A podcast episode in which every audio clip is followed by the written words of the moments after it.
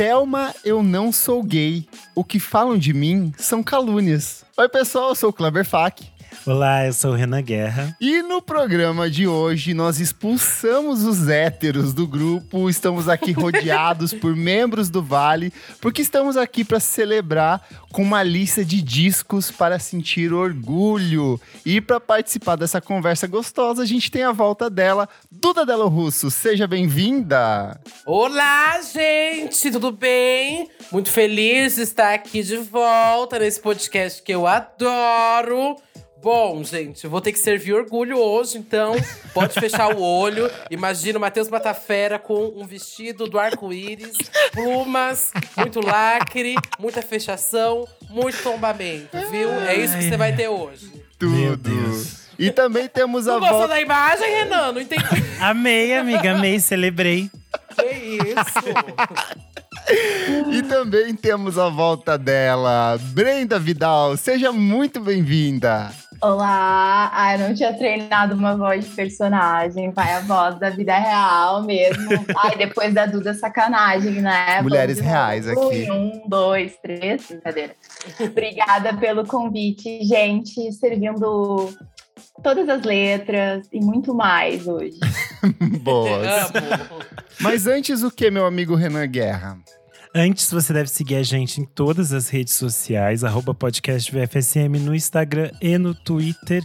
E você também pode ajudar a gente a partir do padrim.com.br barra podcast VFSM. A partir de cinco reaisinhos você ajuda a gente a manter o podcast vivo. Você recebe eh, vantagens especiais. Você pode assistir o programa aqui com a gente. E hoje só temos boiolinhas aqui presenciando, que, e espero que sejam, porque se não são, eu vou expulsar. Gustavo Reis Louro, Jefferson Kozenieski, Fabrício Neri. É sobre isso. Só mantivemos as gays hoje aqui gravando com a gente.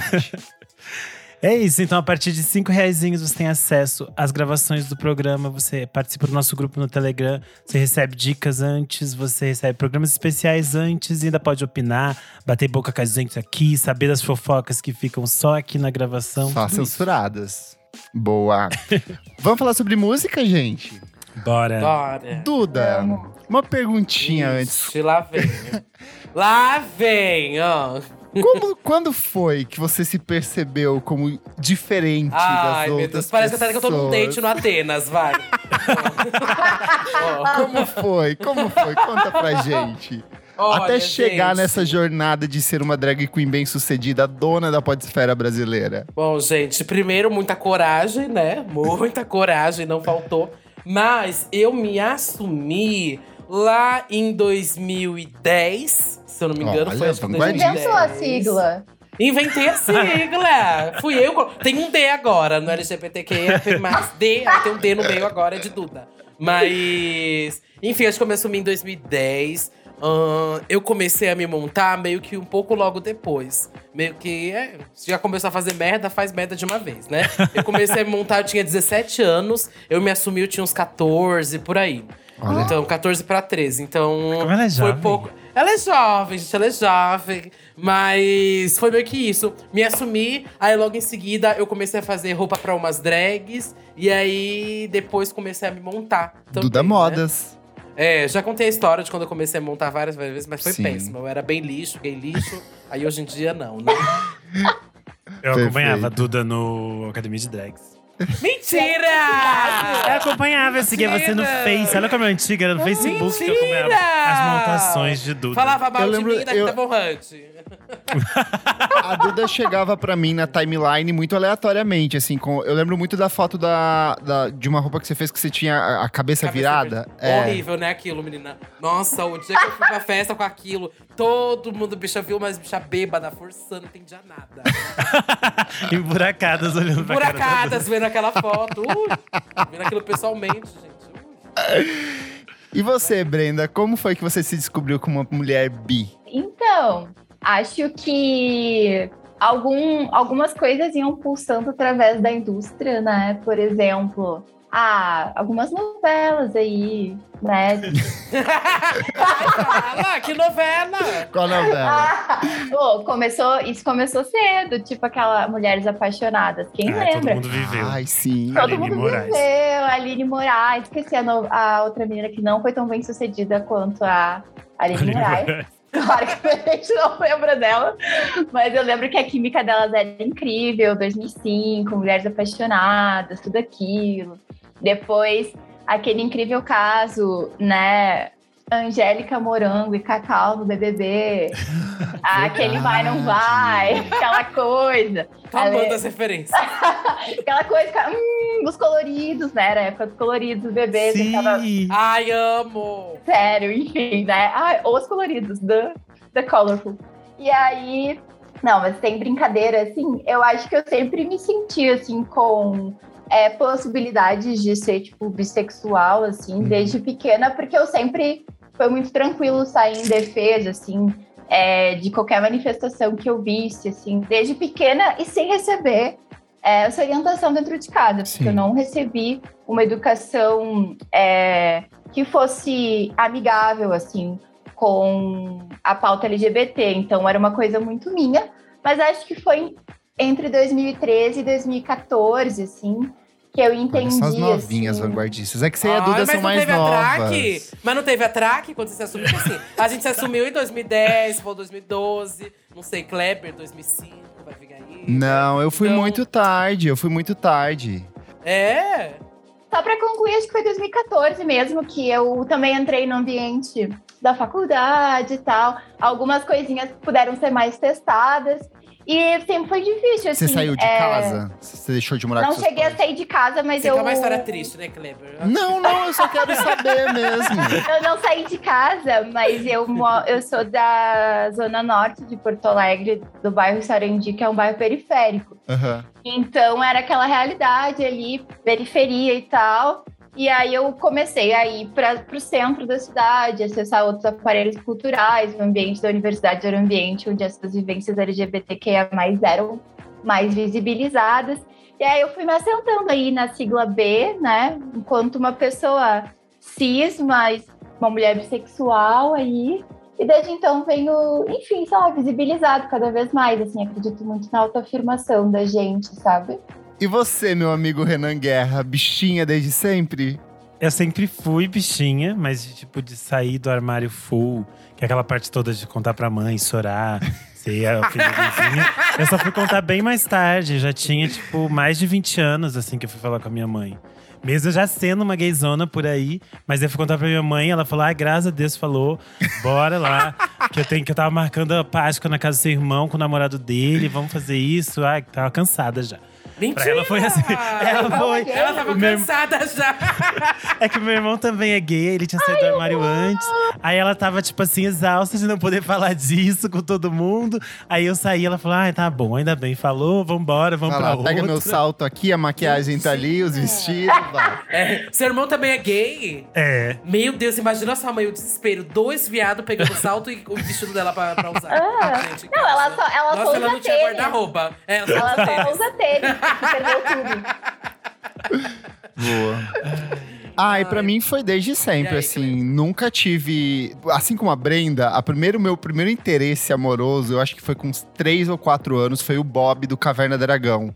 Eu olhava pra tudo, Mas eu juro, também tenho um juro. desenho que eu era traído. Ele usava o loirinho, o loirinho novo. Ai. Usava harness, ele usava os bracinhos Ele era de tudo. fora. É. Era Ele muito ícone. Ele era muito camp. Era muito ícone. E eu, e eu, assim, eu sabia. Eu não sabia exatamente o que era, mas eu sabia que tinha alguma coisa ali nele que despertava. Mas ao longo da vida, eu acho que eu nunca, diferente de muitos amigos meus, eu nunca fui aquela a gay conflituosa, sabe?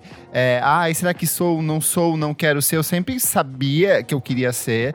Só que eu acho que eu era muito esperta no sentido de eu não posso contar pra minha família agora porque eu dependo financeiramente deles. Então, Nossa. muito do meu ponto de, de me assumir pros meus pais, quando eu já, eu já tive- fui me assumir com 27 anos, é, foi no sentido de. Eu, eu, eu cheguei num ponto que eu falei assim.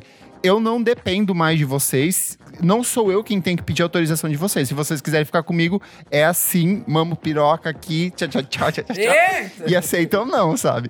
Então, foi meio que nesse, nesse extremo. Aceita assim. ou surta? Aceita o surto. Aham. Ai, mas é babado, porque é, até entender, às vezes, essa questão até do financeiro Sim. é difícil, porque a gente. Nossa, lá no Santíssimo a gente recebe muito e-mail de gay, assim, desesperada, né? Preciso, preciso me é, conseguir falar. E, e eu odeio esse negócio sair do armário, etc, me assumir. Mas esse processo realmente, principalmente se você é dependente dos seus pais, você precisa ser sincero, né? Sim. E aí É, tem que sincero. analisar esse campo. E não dá pra você. te- Sabe, trocar os- as pés pelas mãos, não dá, não dá pra você querer apressar mais do que o processo vai, vai acontecer ali, sabe? Então analise bem. Eu ficava muito, né? Assim, eu não dependia dos meus pais. Eu saí de casa com 16, 17 anos, que eu fui pra faculdade e eu comecei a trabalhar desde muito cedo lá. E eu não dependia mais deles, mas você sempre fica com aquele pezinho assim: e se amanhã eu perder tudo, pra Aham. quem eu vou recorrer?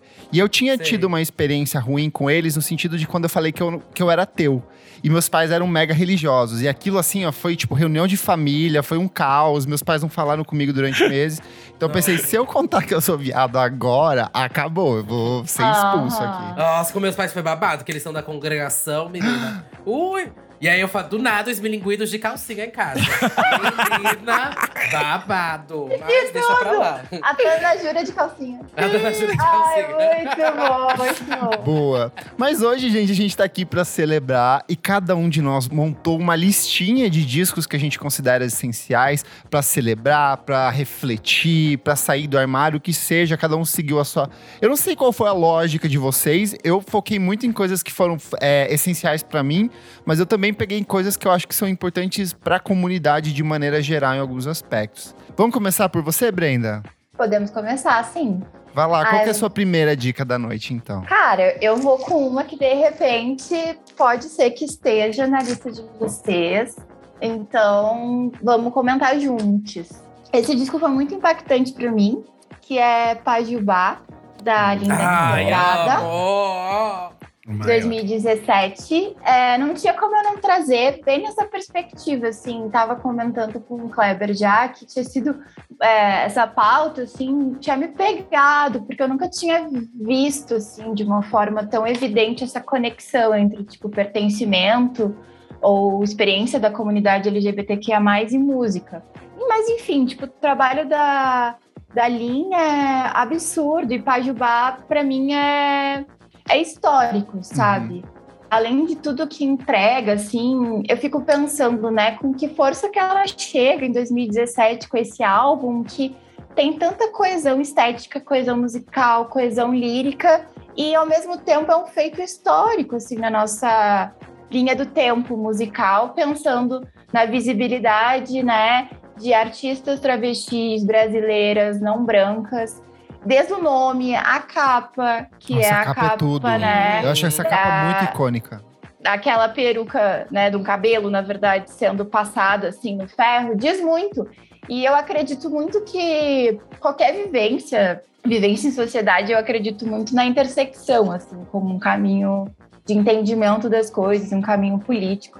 E Pajubá é intersecção. Você tem, tem, você tem tudo ali. Você Sim. tem a experiência do corpo queer periférico, a experiência do corpo queer preto, a experiência da travesti, de- desse lugar muito eh, latino-americano, né? Que é a experiência da travesti, né? É uma coisa às vezes até difícil de traduzir. Então, essa coisa da bicha travesti, né? Que é um nó na cabeça de quem não é travesti, né? Porque a gente fica tentando, às vezes, "Ah, peraí, travesti, até a gente aceitar que é um lugar, é, é um entre-lugar, assim, né? Não é uma coisa binária. É, demora um tempo, eu acho. Acho que é um disco, tipo, belíssimo, assim, e pensar em toda a jornada da, da Lina, assim, me emociona bastante. E o barulho que esse disco fez, as portas que Muito. abriu, a mina foi pra Europa, tá ligado? Então eu acho que é um disco belíssimo, assim, como eu falei no início.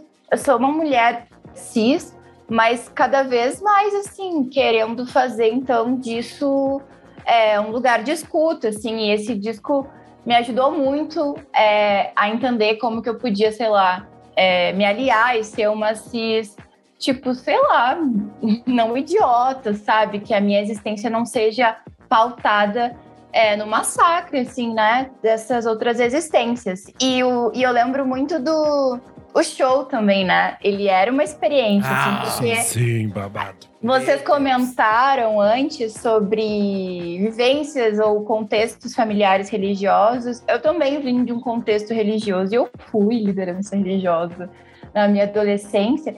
Então, esse lugar dessa sexualidade desbocada, assim, né? De falar que, tipo, ama dar o cu.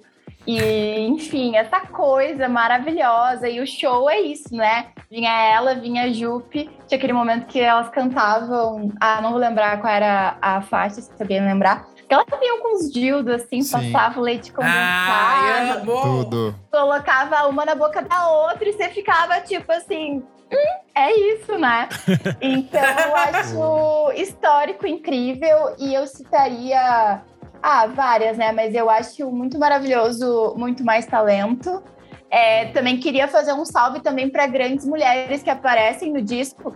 A gente tem, acho que tem uns vocais da Lineker, né? Mas tem a Bad Sister na produção, a Jupe como, tipo, o braço direito da, da Lina nesse processo. E a gente tem a Glória Groove, tipo assim, em Necomancia, como um feat. Olha onde a Glória Groove tá agora, com o Tem que ela colava antes. Pepita. Tem Pepita. Tem Pepita. Tem Pepita maravilhosa em Dedo no Cué, que é uma das minhas favoritas. Necomancia, muito mais talento. Envia DC e Coitada. Boa. Acho que esse disco dá um lugar de orgulho para um processo, né, de ser uma bicha travesti, que é muito necessário. Boa, arrasou. Começou Arrasou. muito Já bem. arrasou muito. Duda, o que, que você ela traz de primeira? Eu não vou saber falar isso assim, não.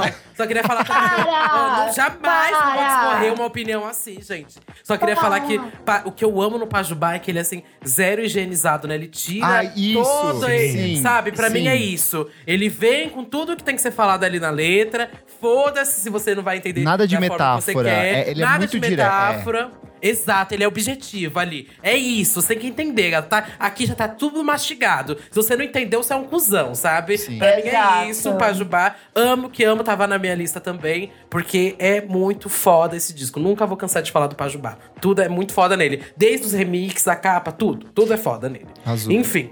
Ai, gente, eu não vou fazer uma lista de conceito nem nada, não. Não, hein? gata, vou traz as coisas que são importantes a pra ti. Farofa, É. trouxe aqui publicidade da Ioki, viu? Alguém tem que Mas- representar a Lady Gaga nesse programa. Então, exato, eu vim com os lacres, hein? Nossa, eu vou começar então com a farofa do farofa, gente, mas porque eu ouvi muito esse disco é, ali logo em seguida que eu me, me saí do armário. E, enfim, não sei, pra mim foi muito importante. Sei que é caricato, mas tô aqui pela caricatice também. Que é. Olha, eu quero até ver, vou querer fazer um react do- da cara de vocês. Mas é Banda War Motel. Tudo! Eu amo, gente, porque tudo. pra mim é assim uma base. Eu amo, é uma base assim pra mim da cultura pop ali, quando eu tava começando a entender esse pop aqui nacional se formando. Eu nunca tinha visto uma travesti cantando, talvez a Mel tenha sido a primeira, gente. Assim, rede nacional. Eu lembro até hoje Ela da importância. Esquenta. No eu ia puxar isso agora. Lembro até hoje quando eu vi ela no Esquenta, sabe?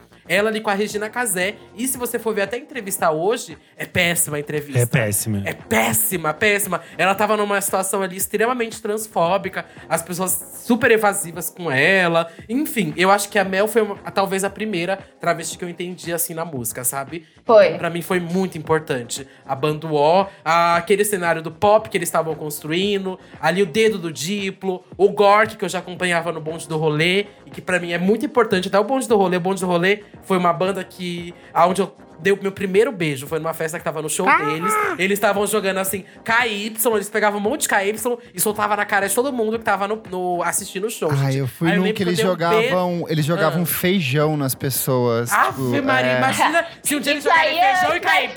que a gente tava. Gente, Imagina é hoje em festa de pique, viu? feijão. Festa de pique. Nossa, é tudo Mas, ó, cagado de lá.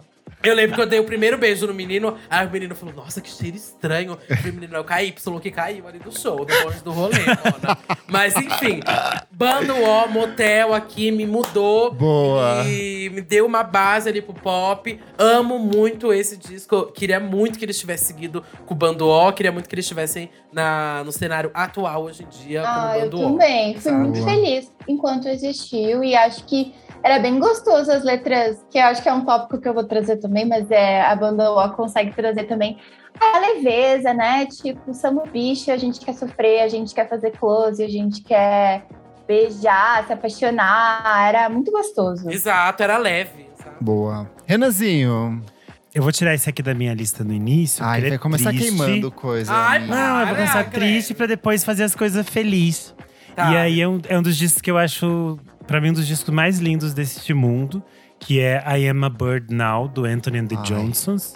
Aí ela É. veio com o conceito. O conceito. Falar Eu mesmo. acho, eu, acho, da esquina. eu acho um disco muito poderoso porque ele fala também sobre esses processos da Anoine enquanto eh, se entender enquanto pessoa trans, se descobrir, se vivenciar e passar por todas essas coisas. E eu acho muito lindo como ela reúne diferentes pessoas que são importantes dentro desse cenário de artistas queers e LGBT. A gente vai ter nomes dentro do disco como o Boy George, o Lou Reed, o Rufus Wainwright, a Joan as a Policewoman. Então a gente tem esses artistas que também são importantes den- dentro desse cenário. E é um disco muito, muito pessoal da Anoine, assim, as coisas que ela fala. É, For Today I Am a Boy, que ela fala basicamente de… Nesse momento eu sou um menino, mas quando eu crescer eu vou ser uma linda mulher e eu vou ser aquilo que eu sempre quis e, e quero ser, assim. Eu acho muito forte quando a gente entende o processo dela hoje, quem ela é hoje, o quão foda ela é. E além disso, o disco ainda tem como capa a Candy Darling, que é uma artista trans super foda, que ela trabalhava na Factory do Andy Warhol. É um disco que eu acho assim lindíssimo. Ele ganhou o Mercury Prize em 2005. Mas é também uma das coisas mais tristes desse mundo, porque a voz da Noine é uma coisa que tem uma melancolia. Mas é um disco lindíssimo, então vale ouvir. I Am a Bird Now, Anthony the Johnsons. Mas eu coloquei esse no início pra gente acabar com as tristezas logo no início, depois tem coisa alegre. Então pode deixar que eu vou acabar com essa tristeza, porque logo em sequência eu trago Hercules and Love Affair, com o disco homônimo de 2008. Ah, eu, eu tinha certeza que ia ser o Renan que ia que colocar isso. tem a participação da Noni e é um disco que é uma celebração à cultura gay, ao universo LGBT de maneira geral. Primeiro porque ele é um resgate da música disco de um jeito muito interessante, muito fino que o próprio Hercules and Love Affair nunca mais conseguiu replicar depois dos trabalhos seguintes. Muitas das músicas são composições da Noni e aí eu acho que é, para mim foi muito significativo esse disco porque foi a primeira vez que eu me deparei com o conceito de uma mulher trans. Eu nunca tinha é, ouvido, tipo, ou, ou parado para pesquisar ou tentado entender. E eu lembro que tava tocando blind na pista, numa festa que o Lúcio Ribeiro tava discotecando. E aí um amigo meu falou assim: quem tá cantando isso não é, é é um homem que é trans. Tipo, ele tava mega perdido nos conceitos, sabe? Mas eu falei assim, como assim um homem trans? Não, uma mulher trans. E aí eu ficava, eu fui pesquisar e fui tentar entender o que era. E nessa, nessa época a Anani tava num processo de transição de gênero que ela desdobra melhor no, no I'm a Bird Now e que ela desdo- desdobra depois no disco que ela lança ao vivo em 2012. Mas pra mim, assim, foi muito fundamental pra entender e entender esse lance de comunidade, de pessoas é, marginalizadas da comunidade LGBTQIA+, que o Andrew Butler trazia pra dentro desse disco, inclusive nas apresentações ao vivo, mesmo com a ausência da Anony, ele trazia outras mulheres trans pra cantar. Então, assim, eu achei muito Tem a, significativo. tem a Nami. Ruiz no disco, né? Sim, Que era do sim. Jessica Six. Então, assim, é um disco que pra mim é um puto elogio à comunidade LGBT e ele tem esse lance de celebrar e celebrar nas pistas, que é uma coisa que é muito própria da gente. Então, assim, é um, é um baita disco e foge dessa tristeza aí que o Renan trouxe de cara, então.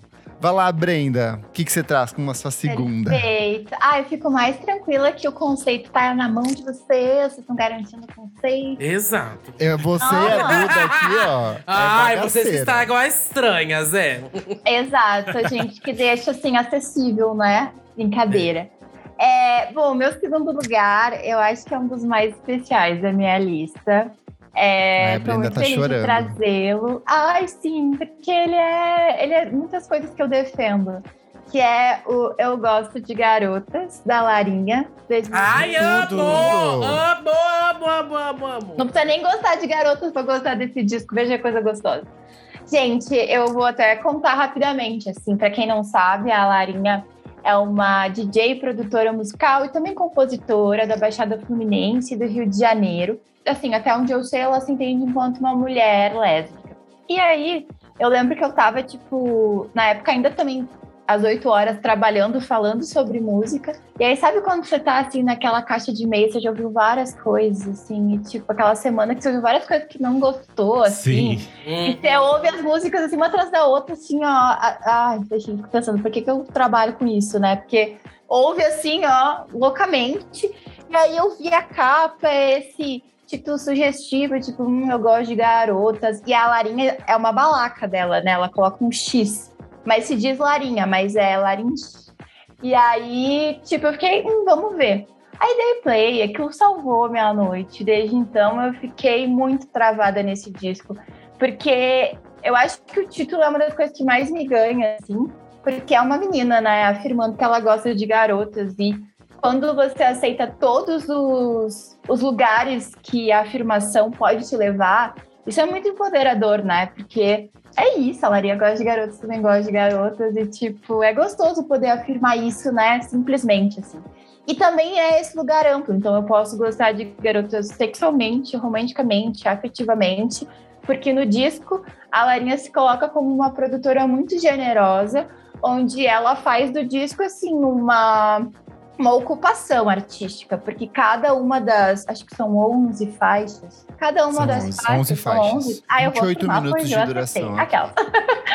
28 minutos de duração, 11 faixas, onde, tipo, cada faixa é uma participação diferente de alguma das meninas da Baixada. E a gente tem meninas em sua pluralidade quase que máxima, assim. Muitas meninas pretas, é, todas assim, periféricas. É, temos mulheres gordas falando sobre ser uma mulher gorda, temos mulheres trans falando sobre ser uma mulher preta e trans. E temos mulheres, tipo, também falando sobre como elas gostam de, tipo, sentar. É, e como elas gostam de amar as mulheres delas, como elas gostam de amar os machos delas. E falando sobre sonhos, sobre é, ostentação. Então ele flutua entre o R&B e o funk e tem a cabeça, né, e as mãos da Larinha, que é uma produtora lésbica em todo o conceito do disco.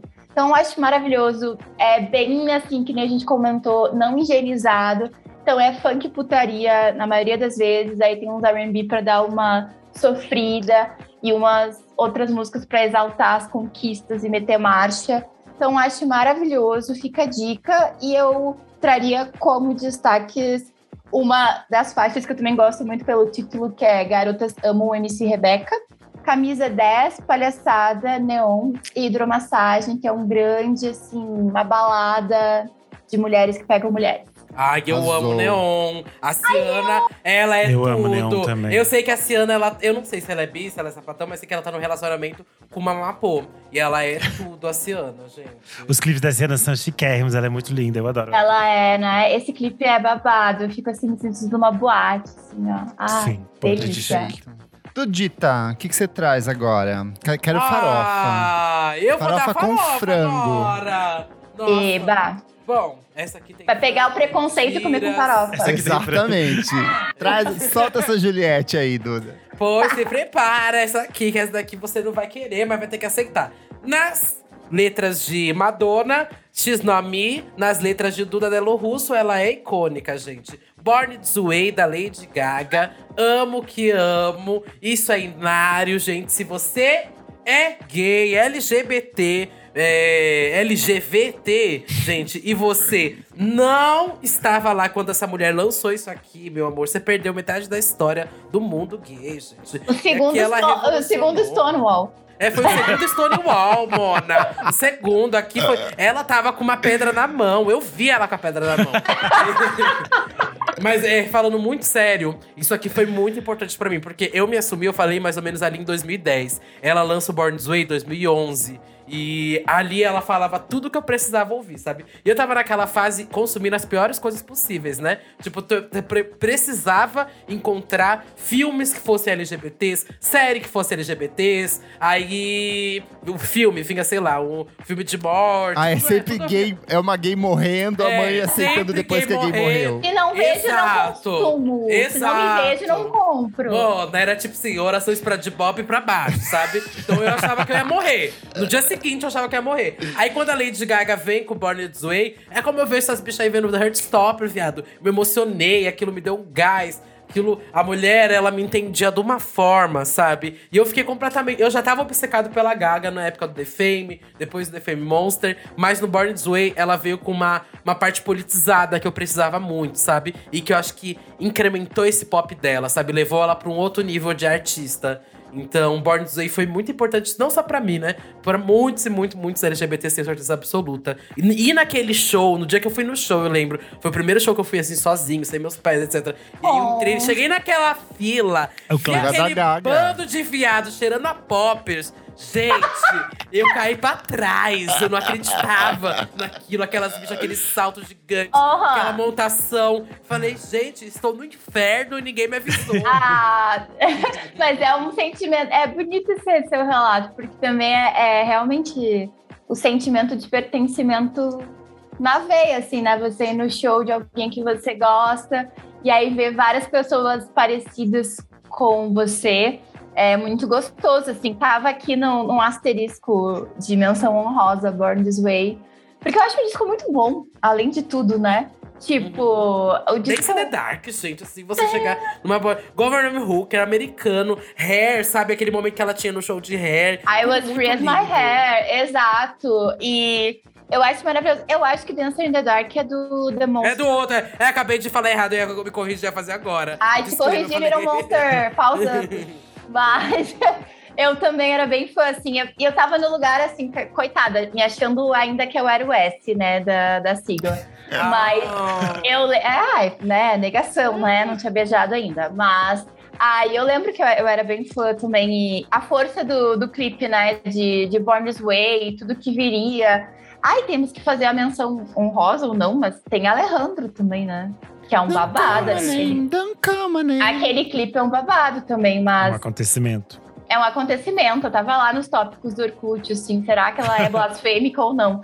Mas, enfim, a- é um hino muito bonito se a gente pensar até na, na estrutura da música.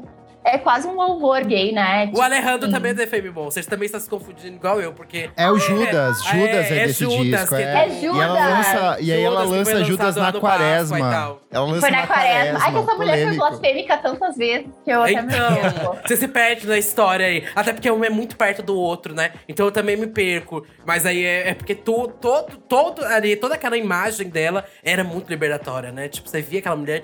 Meu, era doida, assim. Eu lembro quando eu comecei a me montar, as pessoas não me xingavam, né? As pessoas me chamavam de Lady Gaga. Na rua, se fosse toda drag, em 2014, 2013, foi chamada de Lady Gaga na rua, Mona. Eles viram uma coisa diferente, Lady Gaga, sabe? Era isso. Linda, amei. Renanzinho, o que, que você traz aí? Bom, é, esse disco foi Cadê bem o conceito? importante. né? É um disco bem importante pra eu ter voltado no tempo e entender um pouco mais de história da música eletrônica, que foi o The Best of Both Worlds da Honey Dijon. Que Ai, é que uma lindo. ela é DJ. muito conceito. uma, ela é uma Os DJ produtora de, de Chicago, ela é uma mulher negra, trans.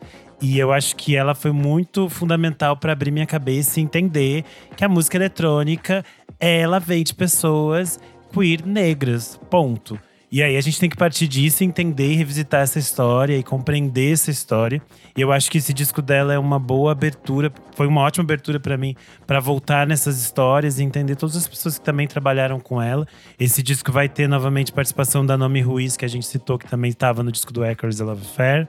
Vai ter o Cakes da Killa, o Saint Sparrow. E eu acho que é, foi tipo assim, mind blowing quando eu ouvi. E depois eu fui atrás de todas as outras coisas da Honey Dijon, aquele Boiler Room dela de 2018, que é babado, todos os remixes que ela faz, todas as coisas. E eu acho muito interessante como ela faz meio que essa pesquisa sobre a história da música house, mas ela moderniza isso e deixa isso cheio de, de vida e de futuro, assim. Eu acho isso muito surpreendente. Eu acho a Honey Dijon uma das mulheres mais fodas que a gente tem na indústria atualmente. E ela ainda é podre de chique, então eu amo demais a Honey Dijon. Ai, arrasou. tudo. Ai, eu Tudo. amo. Ai, Meu que sonho chique. me jogar. Ai, ela tá trabalhando. Tem boatos que ela tá trabalhando com a Beyoncé, né? Tem essa história aí, tá todo mundo rezando. É. Tudo Torcendo. pra mim, eu não vejo Seria- a seria hora. A House é o futuro. Ai, vamos lá. Aí eu vendo meio que era muito indiezinho, era Strokes, essas bandinhas The Killers e tudo mais. A gente tinha alguns modelos femininos ali, tipo The Gossip, a gente tinha Yes, mas a gente não tinha, é, com exceção, por exemplo, do vocalista do Block Party, que era um homem negro e gay, mas é que ele era muito. Ele nunca se manifestava em relação a disso, ele era bem discreto nas entrevistas. Mas quando eu tinha 16 anos, saiu um disco que para mim foi muito revolucionário nesse sentido de poder celebrar, de ser gay, de ser um gay feliz, colorido, festivo, dando pinta, que é o Mika com Life in Cartoon Motion. Ah, eu, eu, eu, eu sabia que alguma Tudo. coisa. As gays saltitantes, eu amo. Eu amo. A Grace Kelly. Eu, eu dançava sozinho no quarto, Grace Kelly, assim, fazia as coreografias, imitava o clipe. Então, assim, para mim foi muito importante. Ele é um disco que ele toca. É, a poesia dele é muito neutra nesse disco, assim, ela tem. Ela flui para todos os gêneros. Ele nunca necessariamente é, se afirma como um homem homossexual dentro desse disco, coisa que ele vai se afirmar depois na vida real. Mas o fato dele resgatar. Artistas que você não sabia que eram. É bem isso. Desmontou Mas o fato- dele. O fato dele trazer referências a Fred Mercury, a fazer, ref- trazer referências a Elton John, foi coisas que, com 16 anos, me abriu pra conhecer esses outros artistas que eram veteranos.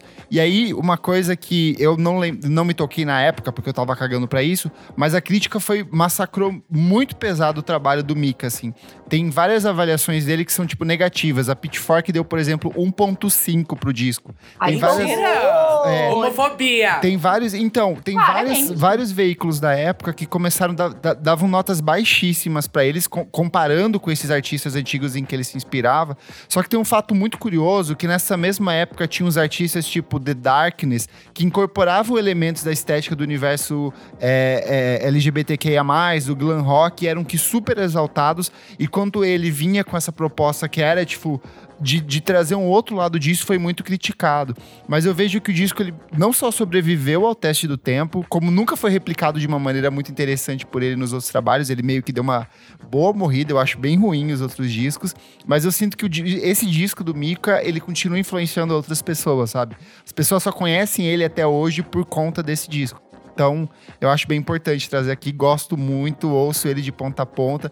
Eu acho que a música de encerramento ali, aquela happy ending que é, que é tipo longuíssima, tem um- um- uma faixa bônus extra ali, eu acho perfeita. É muito gay, é dramático. Ele faz umas músicas que são uns dramas de corno fudido, mas é, é super gostoso. Gosto muito. desde a Broadway, né? Tem Foi, essa tem energia, muito. né? Desde a Broadway. Muito. Arrasou. Vai lá, Brenda. Bom, esse- essa aqui foi bem assim, na verdade, toda vez, né, que eu penso em música, acho sempre bem psicanalítico, assim, né? Mas essa aqui eu fiquei, cara, pior que sim, tal. Enfim, entendi a importância dela ao fazer essa lista. Que é Dirty Computer, da Janelle Monáe. sim. Amo. Grammy Winner, eu amo. Grammy Winner. eu amo. É 2018.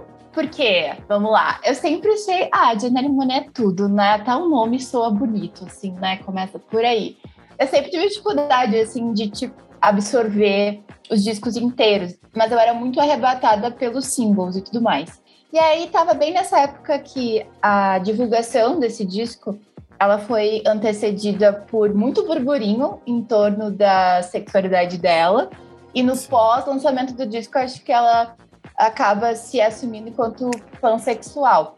E aí, eu tenho opiniões um pouco ambivalentes com o disco. Eu acho que em alguns momentos ele dá muito certo, em outros não precisava Ele peca pelo excesso em algum. peca pelo É. excesso. Aí tem umas firulas, tipo assim, eu sei que é muito importante no contexto, mas às vezes eu fico meio cansada com um artista estadunidense, sabe? Tinha aquela Americans, Sim. que é super política e tal, mas é tipo, ai, I'm American. Ai, sim, pode ser mais, né? mas, enfim, tirando isso, eu acho que é um disco muito importante pela opulência, sabe? Por esse universo bonito que ela usou trazer. Eu lembro dos que o que mais me pegou era a sequência de singles foi muito arrebatadora e tinha uh, Jungle Jane, que ela Sim. já dava ali uma uma pistinha de que hum, também beijo mulheres, mas beijo homens, veja só, tô aqui. E depois tem Pink, né, que é assim, impecável, aquele clipe maravilhoso, tipo Pepecas Everywhere. Eu tô até Então, hoje acho- tentando entender qual parte que a Grimes canta, que eu nunca encontro nessa música. Gosto de pensar que é nenhuma, porque depois a gente lembra tudo que aconteceu, com quem que ela casou, com quem que ela separou. Eu gosto até de, de esquecer essa parte. Mas eu acho que o Dirty Computer, ele tem essa coisa, resgata também essa energia meio soul, meio gospel, às vezes também, de tipo, estamos juntos, vamos lá, comunidade. E para mim, me deu um lugar muito importante de referência, assim. Acho que enquanto uma mulher negra nesse contexto, assim, queer, a gente sabe que também teve muito apagamento, assim. Então a gente às vezes acha que só é queer quem é branco, assim, sabe? Porque domina um pouco a cena. Então ver a Janelle Monet gostosa, linda, fluindo nas suas performances, porque às vezes eu sou acometida por isso também, sendo bissexual, às vezes eu não sei, assim, pensar, será que eu coloco um brinco pra dizer que eu sou bissexual? Será que O não? anel de coquinho e uma mão. O anel de coquinho É. já é muito L, aí umas coisas já são muito HT, eu fico, oh meu Deus. Então ver a Janelle Mo- Monet ali se assumindo e dando esse lugar, assim, de representatividade em videoclipes, gostando de mulheres, toda cremosa, foi bem importante pra mim. Ai, arrasou muito, arrasou. Ela é perfeita. Chique. Gosto muito. ah, esse disco tem Make Me Feel, que é tipo assim, puro. Se eu não me engano, ela é uma música do Prince que ela finaliza, assim. Aham. Eu não sabia disso. É, o solo de guitarra, se eu não me engano, o Prince que deu pra ela e depois ela. é, é, tipo, ela finaliza depois da morte dele, assim. Ela Isso. era meio que uma protegida dele, assim.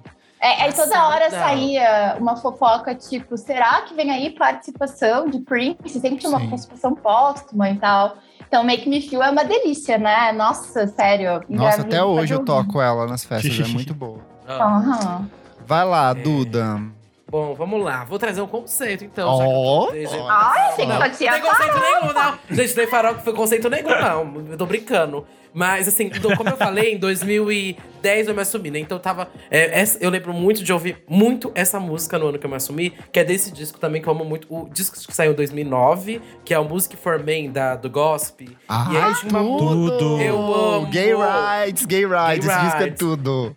Nossa, e assim, era uma mulher gorda também. Tinha essa questão que ali eu era uma bichinha extremamente gorda, não ficava com ninguém, não entendia porque as pessoas não queriam ficar comigo. Oh. E aí, vi o clipe de Man Love, menina. Eu lembro direitinho quando eu vi o clipe Ai, de Man. Love, a Beth dito assim, naquele ônibusinho de escola, falando Já pra tá um aquele monte cheirão de de moda, falando pra aquele monte de gente entrar, aquele monte de viado, sapatão, fazendo uma putaria dentro daquele ônibus, parecia Ai, que Short Bull, delícia! sabe? Menina, uma- nossa, uma loucura. Mas Ô, eu, Duda, eu você sabe muito- que esse é o ônibus que leva pro vale?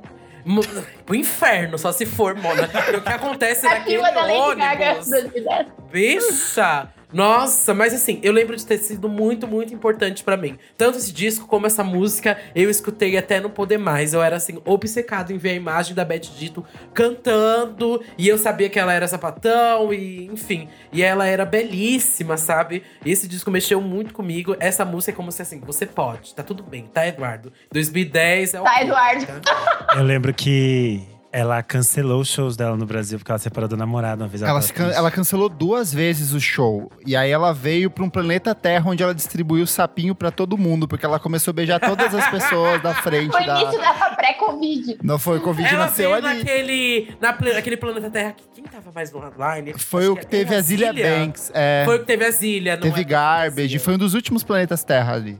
Chique. Ah, melhor, gente, como explicar que aconteceu um festival, né? No meio do parque do, do Play Center, gente? Mas ali Ai, já não era loucura. mais Play Center, ali era. Não era mais, era era, outro no… lugar, é. No que enche de barro? Não. Ah, eu não sei, era, era um lugar horrível. Eu lembro que tava tudo embarrado, sujo, estranho. Enfim, esse disco é chique. Tudo. Mas você desbloqueou uma memória aí. Depois eu vou ouvir Men in Love, porque, nossa, lindo. É muito boa, é muito boa. Vai, Renanzinho, o que, que você traz agora? Eu fiquei ensaiando o nome dela o dia inteiro pra conseguir falar aqui. Hum. Eu não sei se eu vou conseguir falar, porque é muito difícil. O disco é o Peace Beyond Passion, da Michelle Negiocello. Negiocello. É aquele nome muito Renan é difícil. muito diferente. Aprendendo línguas hoje aqui. A, a Michelle é tipo um dos nomes fundamentais do nascimento da Neo Soul, junto com a Erika Badu e tudo mais. Ela é uma mulher negra bissexual. E esse é o segundo disco dela, e é talvez o maior sucesso de radiofônico, assim. E ela foi indicada ao Grammy em 97. Só que eu acho muito surreal os tópicos que ela traz nesse disco, porque eles são, tipo, muito pra frente. É, o primeiro single do disco se chama Levíticos Faggot. E ela simplesmente lança uma música, o single, o primeiro single, o clipe, tudo com a palavra faggot, bem grande. E aí várias rádios dizem, ah, a gente não vai tocar essa música, tem palavrão. Aí ela lança o clipe, MTV diz, é, eu vou editar aqui pra vocês. Ela faz todas umas coisas assim. E aí o disco é basicamente ela se debatendo sobre tópicos como o cristianismo, a homofobia, o racismo e a sexualidade dela.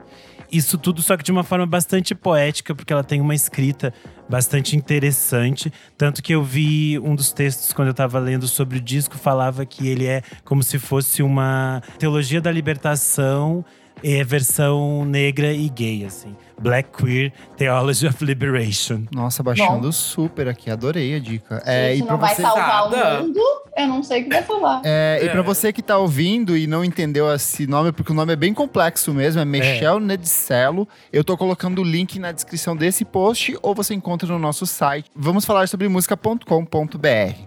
É um disco super importante dos anos 90 para esse surgimento do gênero e tudo. E a Michelle é uma artista muito, muito relevante. Ela tem muita influência. Tem muitas outras artistas negras que citam ela como referência. Por exemplo, tava vendo um vídeo das meninas do eBay. Elas falam que é tipo assim, a Michelle é tudo para elas. Ai, e é super legal. Só que eu acho que a gente precisa, muita gente ainda precisa voltar nela. Eu mesmo conheci o trabalho, conheci o nome dela porque eu achava diferente, mas não tinha nunca ouvido com tanta atenção. E aí quando eu fui ouvir, eu fiquei assim, gente, que, que incrível, assim assim, que mulher poderosa. Então é um disco que vale bastante a pena ouvir. Se chama Peace Beyond Passion. Boa. Para minha terceira recomendação, eu vou, vou para um disco muito recente, mas que foi bastante significativo para minha vida por tudo que ele trouxe nos versos, nas rimas, pela representatividade de ser a pessoa que ele é, por tudo aquilo que ele enfrentou nos últimos anos, de ser ostracizado por parte da indústria da música aqui no Brasil. Eu tô falando de Rico da Lazan com Dolores Dalla, Guardião do Alívio. Mas eu sei que é um disco que é. Eu sei que a Duda gosta bastante, Renan gosta bastante. É, ele começa com um EP ali em 2020, que é um trabalho já fantástico. Tem uma das minhas músicas favoritas de todos os tempos da música brasileira, que é Braille. Eu acho que até hoje ninguém conseguiu assim igualar em termos de rima o que ele faz nessa música. É uma coisa muito especial, é muito espetacular, é de uma sensibilidade muito única. O Rico tem várias composições incríveis, assim. Eu lembro desde que ele surgiu que ele era vendido como o rapper gay, todos os lugares queriam trazer aceite. isso. Aceite-se. Aceite-se. Aceite e aí ele veio com esse disco que para mim é um puta exercício de amadurecimento pessoal e de reflexão sobre tudo aquilo que ele passou nos últimos anos, mas ele transcende, é uma coisa muito maior do que isso, é uma coisa maior do que o próprio Rico, assim, eu acho que ele atinge as pessoas de um jeito muito forte. Eu acho que quem viu as apresentações ao vivo recente dele, com todo mundo louvando em cima do que ele canta, eu acho que sente o impacto desse disco, assim. Eu imagino que a mensagem desse disco para um adolescente gay, negro, periférico, ele tem uma coisa assim muito potente que eu jamais vou conseguir entender. Assim. Então, é incrível. Come... Se você nunca ouviu o Rico da Lazan, comece por esse disco assim que não tem erro. E você Chique. se encontra Fatos. ouvindo esse disco? Cara, eu acho que Braille tem muita coisa de, de um sentimento de afeto que o Rico traz de muita vulnerabilidade, sabe? De se despir de várias coisas, de se entregar de uma maneira muito única que eu não vejo outros artistas fazendo do jeito que ele faz, sabe? Eu, eu sinto que é muito real a forma como ele trata os sentimentos dele. Tanto que ele usa em diversos momentos, sei lá, mensagens de áudio que ele estava mandando para alguém. Então eu acho que isso meio que dá um, um, uma incorporada naquilo que ele traz como discurso para dentro desse disco. Perfeito, eu vou aproveitar o gancho, porque esse também era a minha quarta indicação. era furei, minha também. Furei. Ah, então vamos lá. Um, dois, três e DDJA. não, vai. Ah, mas eu acho que cabe a gente comentar. Boa. Comentar. Porque eu acho que não é à toa, né? Que um disco que foi lançado ano, né? Que começa em 2020 com o lançamento do EP. É lançado ano passado, tá aqui, né? Tipo, com três de, de quatro pessoas trazendo. Eu acho lindíssimo, assim. Eu acho que o Rico faz uma cartografia do, do afeto preto é, LGBTQIA, assim, de um lugar que parte dele, mas que toca em muita coisa, né? Sim. E realmente tem essa beleza do, da experiência do romance na dor e na delícia. Isso é uma coisa, sim, é, tangível universalmente, mas que tem, né, algumas, algumas das suas caminhadas, assim, é, definidas por questões sociais sempre. Então, é, o jeito que ele se abre nesse disco é muito intenso. Eu também tive a oportunidade de ver o show que ele está fazendo agora, pós-liberação das coisas, enfim. E acho que uma coisa, eu nunca tinha visto o Rico pessoalmente, assim, tendo visto ele no show, eu senti que ele é uma pessoa que nasceu do avesso, sabe? Que, tipo, parece em carne viva, assim, de tão sensível que ele é. Sim. Parece que a pele tá do avesso, assim. Porque ele é muito, muito sensível, assim, fica na dele, assim, tipo, mas quando ele tá no palco, ele toma uma proporção muito grande, assim. E esse disco também me marcou bastante, ouvi muito. Algumas foram, tipo, tendo que ficar num descanso depois de tanto que eu ouvi. Eu sentia essa necessidade, não sei vocês, de tipo, dar uma segurada às vezes. É, era... mudou como é uma música uhum. que eu uhum. tive que parar alguns momentos pra ouvir, porque me machucava em alguns pontos, assim. E também porque às vezes fala assim, não, se eu ouvir demais, eu vou desgastar isso aqui. Eu preciso dar um tempo, porque não é uma coisa que eu possa ficar ouvindo assim como se não tivesse me trazendo nada. Eu amo várias, enfim, a própria abertura com o interlúdio de DDGA, Expresso da América é uma das minhas favoritas. Não é comigo, última vez, enfim, Braille também, que é uma grande canção, mas acho que entre as letras, acho que Vive Dia é uma das que desataram um nó na minha Ai, cabeça. Amo. Que é quando ele fala que a gente vive de partir sem despedir entre um Atlântico e outro. Ai. Um ele é poeta demais, mano. Isso aí dá um mestrado. Eu acho que a própria estética desse disco, assim, a, a identidade visual, a imagem de capa dele de braços abertos recebendo você é uma coisa muito impactante, sabe? Tem muita coisa a, por trás, assim. Ele é um disco de música pop em essência, mas quando você começa a perceber todas essas texturas, esses sedimentos e todas essas coisas que ele vai colocando dentro de cada música, cresce muito além ali do, do próprio tempo de duração do disco, sabe? É lindo. Uhum. Dudo. Ai. Bom, eu vou. Eu, eu, eu, ia falar dele, mas eu acho que eu posso puxar o outro disco. Puxa. Claro. Mas, ó, eu vou até que citar aqui que assim, isso aqui mudou pra mim. Todo um entendimento de pop.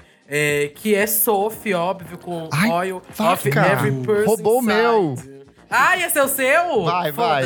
Bom, é sobre isso, Cleber. Você não quis criar uma treta? É assim que eu me vingo, querida. Gays trambiqueiras. Mas, enfim, eu acho que esse álbum aqui, ele conseguiu primeiramente sintetizar, né, um, o que é o trabalho da Sophie, né? A densidade do trabalho dela, a importância do trabalho dela, né? É, fala um pouco sobre o fetichismo também, padrões da sociedade e que isso a gente sabe que tá muito em volta de pessoas trans, né? Esse mundo extremamente binário aí. É, em Face Shopping você se arrepia inteiro. E Material, a mensagem que é passada ali, é tudo muito foda. A forma como ela leva o, a, o pop para outro lugar, sabe? E como até o hiper pop, né? Dá essa liberdade para onde muitas pessoas até começam a questionar gênero e tudo mais, porque ali na voz tem essa distorção, tem o sintetizador, tem um monte de coisa, muitas camadas ali na música. E eu amo essa liberdade do hiperpop. E eu amo como a Sophie colocou isso num outro nível. Sim, sabe? a gente gravou um programa sobre hiperpop. É, e uma das coisas que a gente é, chegou à conclusão é que o, o, tipo de som que a Sophie faz nesse disco é uma coisa que funciona agora, mas eu acho que a gente só vai ter real dimensão do impacto dele daqui uns 10, 20 anos, porque é uma coisa muito pra frente ainda. Ela antecipou tendência, e aí é até muito triste que ela, que seja uma voz tão importante dentro desse movimento, tenha morrido tão cedo, né? Demais, demais. Penso muito nisso. Como talvez esse talvez seja o maior trabalho do hiperpop até hoje. E não acho que vai ser superado. Nem tem, nem, ninguém tem essa pretensão, porque não vai conseguir. Então, eu acho que esse é o maior trabalho. É foda, realmente. Ver só as pessoas util vão utilizar isso como referência daqui muitos, muitos anos.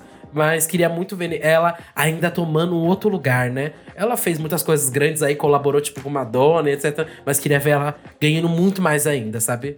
Ela até chegou no, a indicação no Grammy, né, com esse disco. Tudo, ah, arrasou, muito boa. Renan. Bom, pra vocês não dizerem que eu só trago conceitos, é, na minha lista tem o disco da nossa mamãe, Pablo Vittar, com Não Para Tudo. de 2018. Ah, é tão bom. Eu acho. Eu acho que ele sintetiza muito o que é a Pablo pra gente, que é nosso orgulho nacional, sim. Nosso viadão de calcinha, sim. Eu acho que é tão divertido, é tão gostoso. Eu acho que as faixas elas são muito redondinhas nesse disco. É o disco que a gente tem Seu Crime, que a gente tem Buzina, tem Disque, tem Não Vou Deitar, tem Vai Embora. Eu acho que é um disco super redondinho é, gostoso de ouvir. Eu acho que essa fase ela teve muitos clipes legais, ela estava se divertindo muito fazendo as coisas. Algumas faixas conseguiram se expandir bastante, chegar em outros públicos, assim. Eu acho que ela conseguiu passar a ser mais respeitada, que muitas pessoas não levavam a sério o que ela estava fazendo. E eu acho que aqui vira um pouco essa chave para ela ficar tão gigantesca quando ela vai ficar depois. E eu acho um disco assim muito, muito bonito. Ainda tem as participações, tipo, da Urias, da Ludmilla. Então eu acho muito legal. Ai, tudo eu amo. Sei. Gosto de Melhor todas álbum dela, né, É, gente? melhor, não, disparado. Eu Aham. acho. Eu, eu, eu gosto muito do batidão, do batidão tropical, mas esse aqui pra mim é, é perfeito, assim. Ela fez história no Não Para Não, gente. É, é perfeito. Fez. Ah, eu vou Babado. seguir numa linha mais pop aqui, porque eu vou com a minha mamãe, a minha mamãe sueca, Robin com Body Talk. Ah, Gente, isso pra mim é uma bíblia gay, assim, é, tem tudo. É Primeiro que ele é uma, praticamente uma coletânea de hits, cada música ali é um Sim. hit, é, é uma sequência de acertos, um monte de coisas incríveis. Quem foi gayzinha que acompanhou na época foi uma experiência muito boa, porque inicialmente ele era um EP, aí ela falou assim, não vai ser um EP, vai ter, vão ser vários EPs, e aí ela lança o segundo, e aí por fim ela lança o terceiro, e cada EP era um melhor do que o outro, e aí ele tem todo esse subtexto lésbico dentro das canções, as discussões de o que é ser mulher, a própria Fembot, que é logo ali no comecinho do disco, já discute muito isso, tem a, aquela história de do Call Your Girlfriend e o Dancing on My Own serem as mesmas histórias se passando com as mesmas personagens, só que em um momento de ruptura. Então é um disco fantástico, tem vários hits, vários deles eu toco até hoje. Dancing on My Own, pra mim, a música é essencial em qualquer set, assim, você toca. E é muito legal ver ao vivo, assim, eu tava vendo, a- ela tá em turnê agora na Europa, e ela deixa o público cantar naquela parte onde morre a música e todo mundo canta junto com ela e ela se diverte muito. E a Robin é um puta ícone gay, assim, ela tem várias, vários trabalhos dela que discutem muito disso. Ela, dentro das entrevistas, ela é sempre muito aberta e muito sensível em relação a isso. Então, E ela participou de Gossip Girl, né? exato, é, é tudo. Queer History. E te- ah, a- a- a Lady Gaga também, eu lembro disso. Elas marcaram e fizeram história. Amo. então, assim, é perfeito. Eu amo demais este disco. Ô, Brenda, qual que é a sua última de hoje? Ai, vamos lá. Mas só pra dizer assim, quem não chorou com Dancing on My Own, por favor, chore agora. I'm in a corner, watching Nossa, quem não chorou não tem Oh. empatia. É triste, é uma das letras mais. Uhum.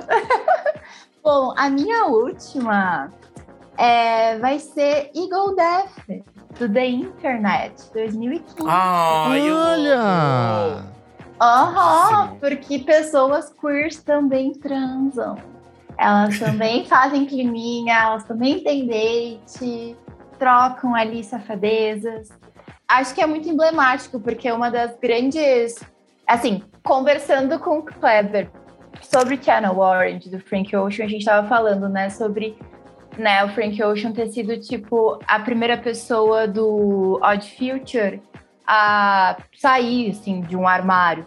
E o quanto isso pode ter potencializado, né, a, a saída de, de outros, inclusive, desse mesmo núcleo, né? Porque o The Internet é formado por pessoas que foram do Odd Future, entre elas a Cid. Que a Cid, ela tá num lugar, assim, onde a performance de gênero dela tá muito conectada a uma ideia não hétero, né? Sim. Então eu não sei até que ponto ela foi alguém que precisou, né, sair. Se a gente for pensar, quem saiu primeiro, de repente ela vai na frente do Frank Ocean, porque ela tava ali entre os caras. Ela tem uma outra postura, assim, que já desvia um pouco do padrão.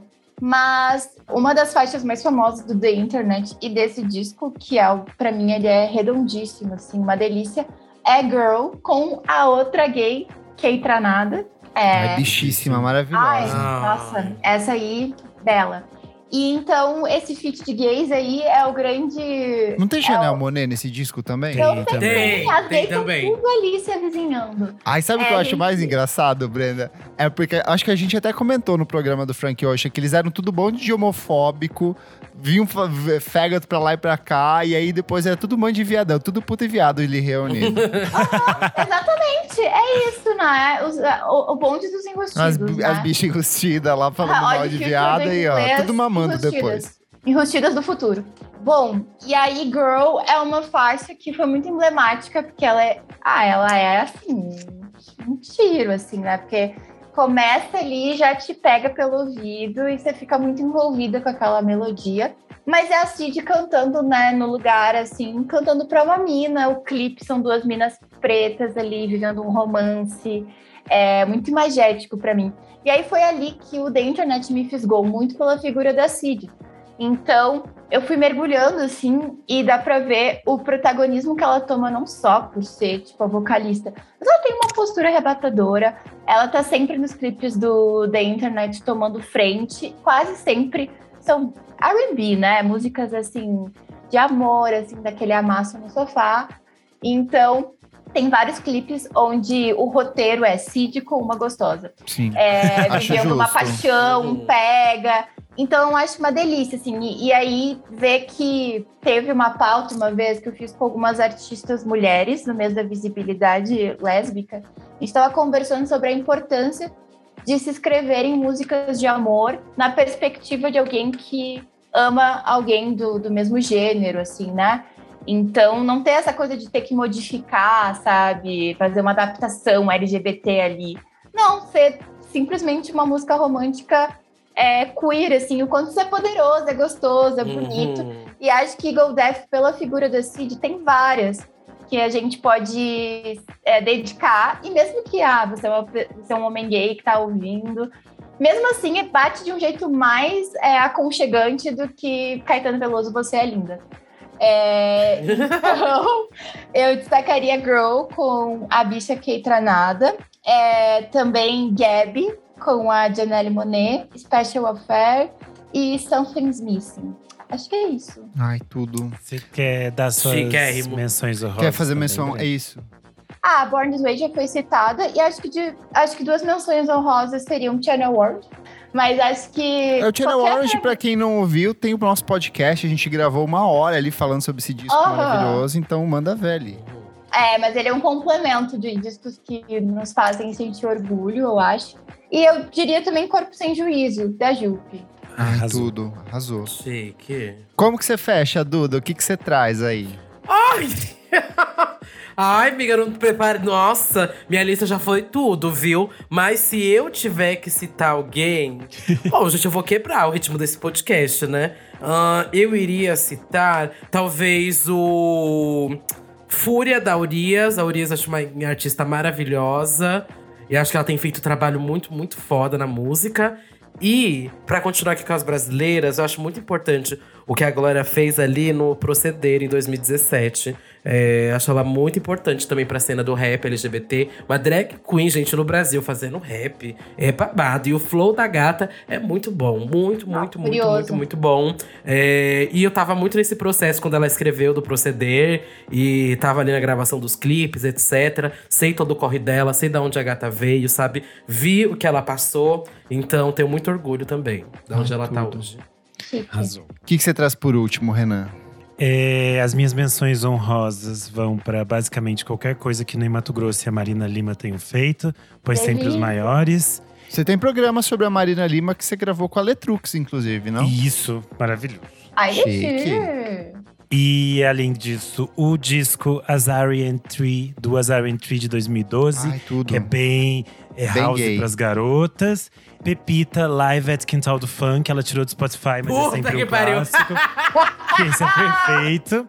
E pra fechar, eu vou com aqueles que me pariram, que me deram a vida, que é Pet Shop Boys. Ai, tudo! O Behavior de 1990. Ai, tudo. Eu acho amigo. maravilhoso porque, tipo, esse disco é basicamente aulas e aulas sobre o que era ser LGBT na virada dos anos 80 para os anos 90, sendo que basicamente o Neil só vai sair do armário oficialmente em 94. Mais um caso de celebridades que você não sabia que eram gays. e Meu Deus! o Behavior é muito interessante porque eles eram uma banda muito pop, muito solar e o Behavior ele é um pouco mais melancólico. As o, o Pet Shop Boys sempre foi de uma coisa de as letras eram tristes e a melodia era tipo, ai que lindo, estamos dançando. Mas aqui no Behavior não, é tudo meio dark assim, porque eles estão perdendo amigos para a pandemia do HIV/AIDS, eles estão vivenciando um mundo meio em decadência, as certezas políticas estão meio que se acabando nessa virada para os anos 90. E eu acho que eles captam isso de uma forma maravilhosa. Eu acho um disco podre de chique, super politizado, super sensível. E ainda tem uma das músicas mais lindas desse mundo, que é Being Boring, com aquele clipe maravilhoso. Ai, que é toda uma Ai. existência LGBT ali, toda uma, uma, uma era meio que é, resumida nesse clipe, assim. Eu acho Pet Shop Boys é, é muito fundamental. É isso. Boa. Menções honrosas aqui. Frank Ocean com Blonde. Eu só não trago aqui porque eu e Brenda vamos gravar ainda um programa sobre esse disco quando ele completar 10 anos. Então em Claro, breve te então chamarei. espera só ter tempo passado. Exato. É, recomendar também menção honrosa para um disco muito recente que é o Angel Olsen com Big Time. É o primeiro disco é que ela tudo. gravou é, se assumindo como uma mulher homossexual. Várias das músicas disso É, várias das músicas- Como assim? Discutem isso de um jeito muito sensível. E o disco é de uma tristeza absurda, assim. tipo, Ah, quando não? Essa aí, É que esse, essa aí assim, nunca tá feliz. esse excede, assim, é, é, é- é É, surreal. que é triste que ela passou é babado. Morreu Não, mas que isso, né? Não, empatia, mano. E também o próprio Block Party com Silent Alarm de 2005. O Kelly Eu Queria Que era o, un- um dos poucas pessoas pretas dentro da cena indie dos anos 2000. E era um preto gay. E ainda, e por mais discreto e mais avesso às entrevistas que ele fosse na época, eu acho que era muito emblemático nesse universo que era ultra masculino, é, de um jeito até bem tóxico, como algumas das coisas que a Sim. gente tem na cena nova-iorquina. Mas eu encerro aqui com a Twink de 40 anos, que é Perfume Genius. Ah, divo. Ele tem muitas coisas incríveis, assim, a discografia dele é toda pautada por essa questão das vivências dele como um homem gay. é, e ele sempre foi um homem gay com. Ele tem uma série de doenças é, que afetam até o crescimento dele e tudo mais, e ele incorpora isso aos trabalhos dele. Então, essa coisa de ele se sentir meio que marginalizado dentro da própria comunidade gay, onde a gente julga muito o corpo e o que é o- proporções específicas. E ele traz isso dentro da, da obra dele. E são vários trabalhos incríveis. O Put Your Back Into It é muito bom. O Set My Heart on Fire Immediately é muito bom. O No Shape é muito bom. Mas eu acho que o disco que mostra mais a gaytude dele é o Too Bright, de 2014. É um disco que tem produção do pessoal do Portishead junto com ele, assim. É o álbum que ele flerta com a música eletrônica. Tem Queen, que é uma das músicas mais incríveis que ele Nossa, já compôs. A capa é linda, a estética desse disco é tudo. É uma celebração ao universo gay de um jeito muito sensível. Então, fecho aqui a minha lista com esse. Nossa, arrasou. Acho que essas Ai, listas eu ficaram tudíssimas. E você que está ouvindo, sentiu falta de algum disco? Vai lá no nosso Instagram, na edição desse programa, e comenta quais são os discos para celebrar, quais são os artistas que você acha que são essenciais para compor a nossa listinha aqui, que a gente lê na próxima edição do programa. Duda, Brenda, muito obrigado pela participação de vocês aqui. Muito bom ter gays gravando toda semana aqui. Vamos excluir Isadora e Nick definitivamente. Chega. Acabou a farra! Acabou a farra, Acabou. gente. Agora só cotas pra hétero e olhe lá, e programas específicos. Hum, Duda, Só quando foi ir nos héteros agora. vai ter semana que vem o 202 vai ser Orgulho Hétero, discos pra sentir orgulho. todos, todos os não citados. Ô Duda, suas redes Hum. sociais, onde as pessoas te encontram, eu sei que você tá de podcast novo agora. É verdade, gente. Bom, eu sou do Delo Russo. É, eu tenho o Santíssima Trindade das Perucas, o Disque Bicha. Os dois estão exclusivos Spotify. Mas agora tem o Me Conte Uma Fofoca, gente, com o Thiago Teodoro. Sai segunda, quarta e sexta, quarta para apoiadores, então vai lá escutar. É babado, você que é fofoqueira, você que abaixa o volume aí do celular quando começa o barraco no ônibus, você que levanta no ônibus quando vê que aconteceu um acidente, enfim, você que descasca a laranja no terminal do ônibus, vendo o que tá acontecendo. Você, minha filha, fofoqueira, vai lá escutar o Me Conte Uma Fofoca, tá? Arrasou. Ai. Brenda, e você? Onde as pessoas te leem, te encontram, te ouvem? Fica à vontade aí.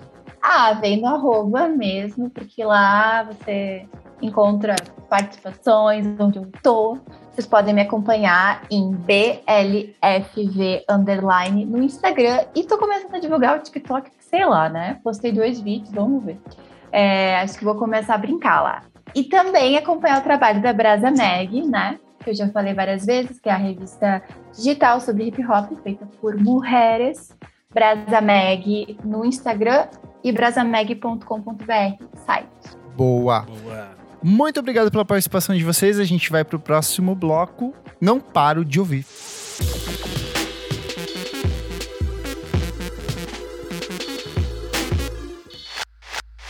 Chegamos ao nosso segundo bloco. Não paro de ouvir. Conte, menino Kleber, o que é este bloco, já que estamos só nós. Nesse bloco, as dicas mais quentes da net, os últimos lançamentos musicais, discos, singles. Eu acho que é a primeira vez que a gente grava em dois do programa, em toda a história do Sim. programa. Nunca rolou duas É a pessoas. versão Petit. Exato. Héteros barradíssimos hoje aqui. Boa. É, seguindo meio que o tópico do programa de hoje, sai um disco chamado Ocupação, do Fado Bicha, que é um duo português. É um trabalho bem interessante porque eles meio que desconstroem o fado de uma forma super moderna. Eles pegam essa, essa narrativa clássica, essa estética clássica do fado, misturam com ritmos eletrônicos e trazem especialmente essas vivências queer para dentro do fado, que é um ritmo tão clássico do da música portuguesa. E tem várias participações, inclusive de alguns brasileiros, como da Labaque e do, do Tripas Coração. É um trabalho bem, bem bonito, mas é um pouco melancólico, como é o fado em si, né? Mas é bem bonito. Eles vão tocar no Brasil no dia 7 de julho, na Casa Natura Musical. Então dá pra se organizar, dá pra ouvir o disco antes, conhecer e comprar o ingresso pro Fado Bicha na Casa Natura Musical. Legal. Além disso, saiu o disco de versões da Nene Sherry, The Versions. E aí, o que, que E- você achou? É aquela coisa, como tem muitas versões, tem umas que são boas, tem outras que são medianas, e daí varia bastante. Então tem participações da Robin, da Cia, da Kelsey Lu, Jamila Woods, um monte de gente. Mas a coisa que eu achei mais bonita de todas do disco é a versão da Anoine de Woman. Ai, eu achei muito, muito muito, lindo.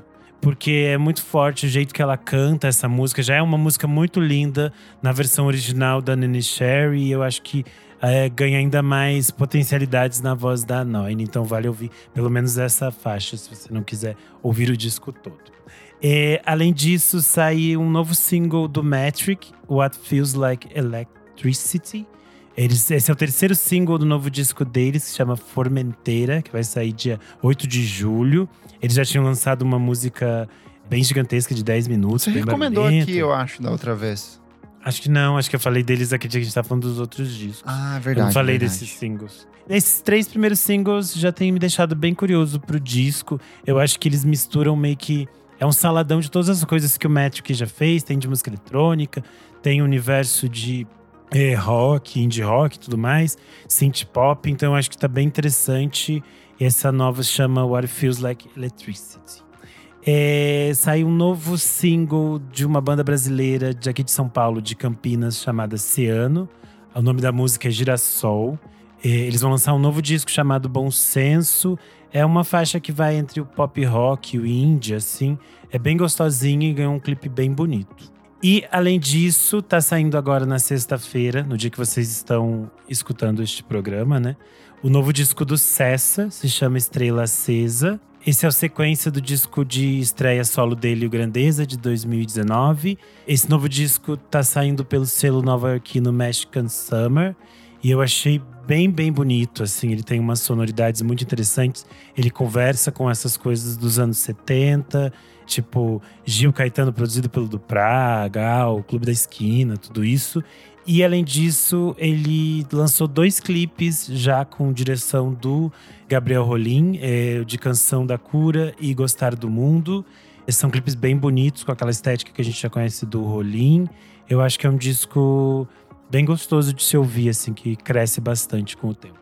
É, Menino Kleber, quais as suas recomendações de hoje? Vamos lá, vou começar pelos singles. Meneio, quarteto paulista aqui que eu gosto bastante, faz um som mega experimental, jazzístico, lançou uma música inédita e anunciou a chegada de um novo EP que vai ser repleto de colaborações. É, o som da Meneio é normalmente instrumental e nesse disco promete ter algumas vozes, como em Pálpebras, que foi a música escolhida para anunciar esse novo EP, e tem participação de uma cantora que eu sei que é queridíssima do Renan, que é a Alzira E. Ela assume ali os vocais nessa música que é mega. Ela, ela começa meio minimalista, ela encolhe, cresce, ela vai para umas estruturas bem interessantes. Então. Eu achei muito bonita. Bonita demais, assim. Eu acho que é, é uma boa forma até de quem não conhece a Meneio, que é uma coisa um pouco mais cabeçuda para alguns. Eu acho que ela é uma introdução à banda de um jeito muito interessante. Quem voltou também foi a Ié, a Larissa Conforto, queridíssima, que já participou Ai, é aqui do verdade. programa. Ela lançou a primeira música de uma série de novas composições que ela vai lançar nos próximos meses. Ao que tudo indica, serão inspiradas em conceitos de orixás. Então ela lançou Exu. É uma das melhores músicas que ela já fez. Pra mim, ela é bem diferente das outras que ela produziu. Ela tem essa estrutura bem crescente, assim. Ela começa minimalista e o final é uma coisa totalmente é, transcendental, assim, ritualística, que dialoga muito com o que ela fez no último EP dela, que é o Gratitrevas de 2020. Eu não lembro se ela chegou a interpretar essa ao vivo no, no show que a gente viu na Balaclava. Já estava louquinha nesse, nessa hora. Quem também voltou com música nova e anunciou disco novo é o Black Alien. Ele lançou Fica Até Umas Horas e é uma Ai, é ótimo. delícia de música. Ele é o maior, assim, é dos rappers brasileiros, assim, a rima dele é uma coisa que eu acho espetacular. É, é- é- é impecável. É um Black Alien mais romântico, mais apaixonado adorei. Mas, muito sacana, assim, nas tiradas dele, assim. Altamente erótico, altamente expositivo quando necessário, mas sempre de um jeito muito sarcástico e de um jeito que é muito próprio dele. E mais uma vez, mais uma música com produção do Papatinho. Ele tinha lançado o Pick Pick Blinders é, algumas semanas que a gente já citou aqui, mas essa música, assim, eu achei ainda melhor, uma delícia. De discos, vou começar com Grace Ives, com Junk Star. É um discão que eu tava ah, esperando muito pra ouvir. A Grace Ives foi uma cantora que eu descobri durante a pandemia, porque ela lança o Second em 2019. E aí o Spotify jogou pra mim num aleatório, eu adorei a música. E agora veio esse segundo álbum de estúdio dela. Ela é uma cantora e compositora nova-iorquina. Ela vai pro lance meio bedroom pop, só que ela vai muito mais pro pop, mais pro R&B mesmo. E ela, é, ela tem um jeito de compor e de cantar que é muito interessante. E para esse disco ela contou com a produção do Justin Raising. Ela é coprodutora do disco. O Justin Raising é um cara que já trabalhou com Sky Ferreira, com a Kim Gordon, com a Charlie XCX. Então é um disco de um pop tortinho de um jeito muito especial. Assim, eu acho que vale a pena ouvir. Um disco que a gente acabou esquecendo de mencionar, e já faz algumas semanas que saiu, é, é que saiu muitos discos nos últimos dias, a gente meio que se atropelou Sim. mas é a volta da Brunx com Meet the Terrible. Eu achei um disco bem gostosinho, o segundo álbum de estúdio da Brunx. Ela que estreou lá em 2019 com um trabalho bem interessante, que é o Morri de Raiva. E nesse disco ela preserva muito da essência daquilo que ela tinha testado, mas ela vai para uns lances mais pop. Ela canta em português em várias das faixas, tem participação do pessoal da raça em umas. É um disco bem acessível, bem gostosinho, que parte de algumas inquietações da Bruna, mas que dialoga com o Vit de um jeito muito interessante. Então, eu acho que se você não ouviu o disco anterior, comece por ele e depois vai pro outro disco que é um pouco mais roqueiro. Então, eu acho que faz essa transição de um jeito bem interessante. E por último, o pessoal da Moons, os mineiros da Moons, lançaram um novo álbum de estúdio, muito belo também pela Balaclava Records, Best Keep It Secret. A Moons é uma banda criada pelo André Travassos, mas que conta entre seus integrantes com nomes bem interessantes da cena mineira, como a Jennifer Souza, que a gente ama muito, o Bernardo Bauer, que a gente já citou aqui também, tem o Felipe D'Angelo, tem o Pedro Ramdan e tem o Rodrigo Leite. Mais uma vez, esse disco ele conta com a produção do Leonardo Marques, que é um dos principais articuladores aí dessa nova cena mineira. É um trabalho muito sofisticado, como tudo aquilo que a Moon se propõe a fazer, mas eu achei muito interessante que algumas das músicas elas vão para um lado mais dançante, mais acessível, sempre se revezando nesses vocais, nessas construções melódicas que são muito próprias da banda. Então vale bastante a pena. Boa. Fechamos então, vamos Fechamos. para o nosso terceiro e último bloco. Você precisa ouvir isso.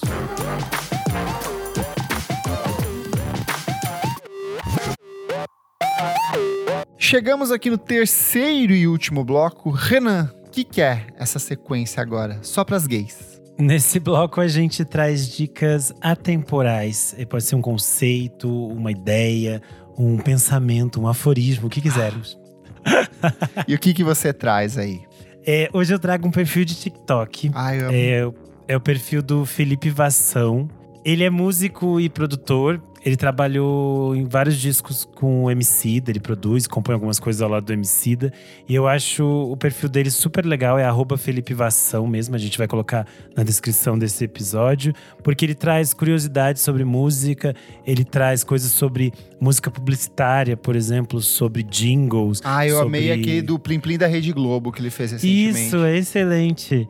E é muito legal porque ele tem esse conhecimento muito técnico e muito é, formal sobre música, mas ele consegue passar isso de uma forma muito leve e que você fica muito interessado, assim, você fica curioso pelos vídeos dele, porque são tem esse formato curto, né, do TikTok e é muito interessante como ele consegue trazer pra gente algumas algumas coisas muito técnicas de uma forma muito atrativa. Você fica, você se diverte e quando você vê você está trabalhando uns conceitos super complexos, Sim. mas ele transforma isso, deixa isso super acessível assim. Boa. Então é um perfil que vale seguir, porque também ajuda o seu algoritmo do TikTok A entregar a coisas mostrar outras boas. coisas assim. legais assim. A gente recomendou ele na edição 171, os melhores discos de 1981. Eu recomendei lá, mas fica a recomendação de novo, porque de lá pra cá ele já lançou muita coisa bem incrível, assim. É, é um dos perfis que eu mais gosto no TikTok mesmo. É muito legal. Boa. E você, menino clever, qual é a sua dica? Vamos lá, duas diquinhas aqui. A primeira é a terceira temporada de Love, Death and Robots na Netflix. Lindíssimo, tá um espetáculo. A segunda foi um, é, bem divisiva, algumas pessoas gostaram, outras não. Mas essa tá meio que um consenso, assim, porque tem alguns episódios que são espetaculares.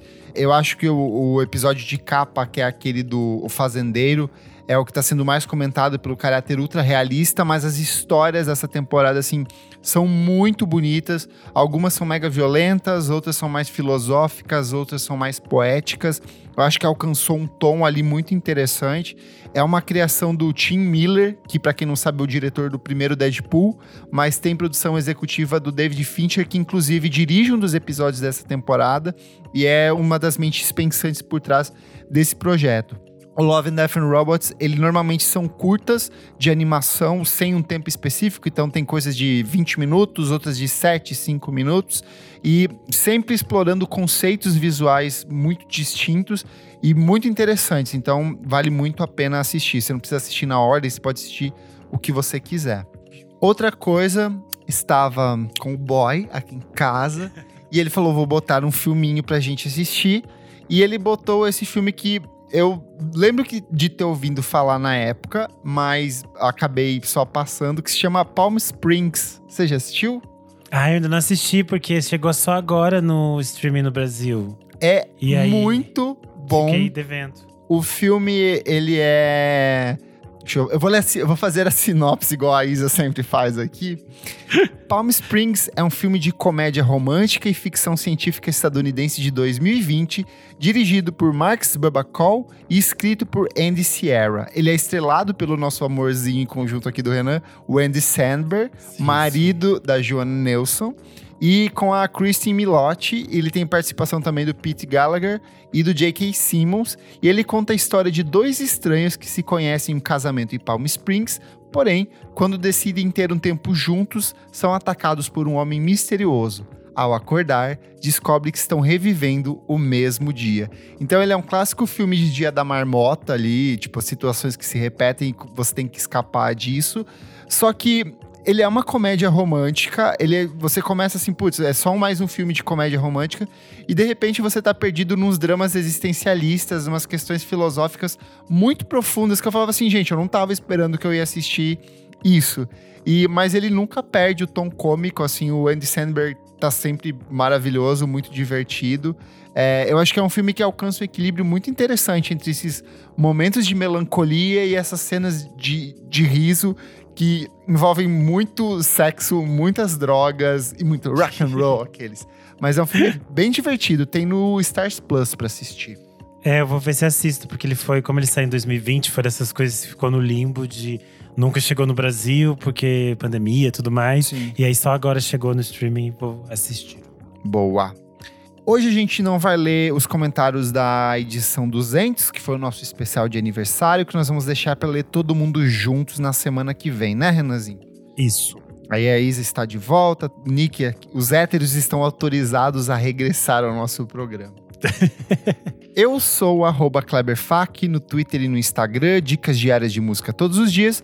E todos os dias também você pode acessar o meu site musicainstantanea.com.br, onde você tem sempre as musiquinhas, dicas e críticas atualizadas. Eu sou underline Renan Guerra no Instagram e no Twitter. Tem matéria no Monkey Bus sobre a Khan, tá bem legal. Quem ainda não leu pode ir lá. É, tem muitas resenhas de filme que saíram no Screenel, tem bastante coisa. Então é isso. Não esquece de seguir a gente nas nossas redes sociais, arroba podcast VFSM em tudo. Se puder, apoie a gente no padrim.com.br barra podcast VFSM. Por apenas cinco reais por mês, você participa aqui ó, das gravações ao vivo, como Gustavo Reis Louro, Jefferson Kozenieski, Fabrício Neri, e também tem acesso ao nosso grupo fechado para assinantes. Muito obrigado pela sua audiência, obrigado Duda e obrigado Brenda que participaram hoje. Obrigado Renan por estar aqui mais uma vez. Obrigado. E até a próxima edição do programa. Tchau, tchau. Tchau.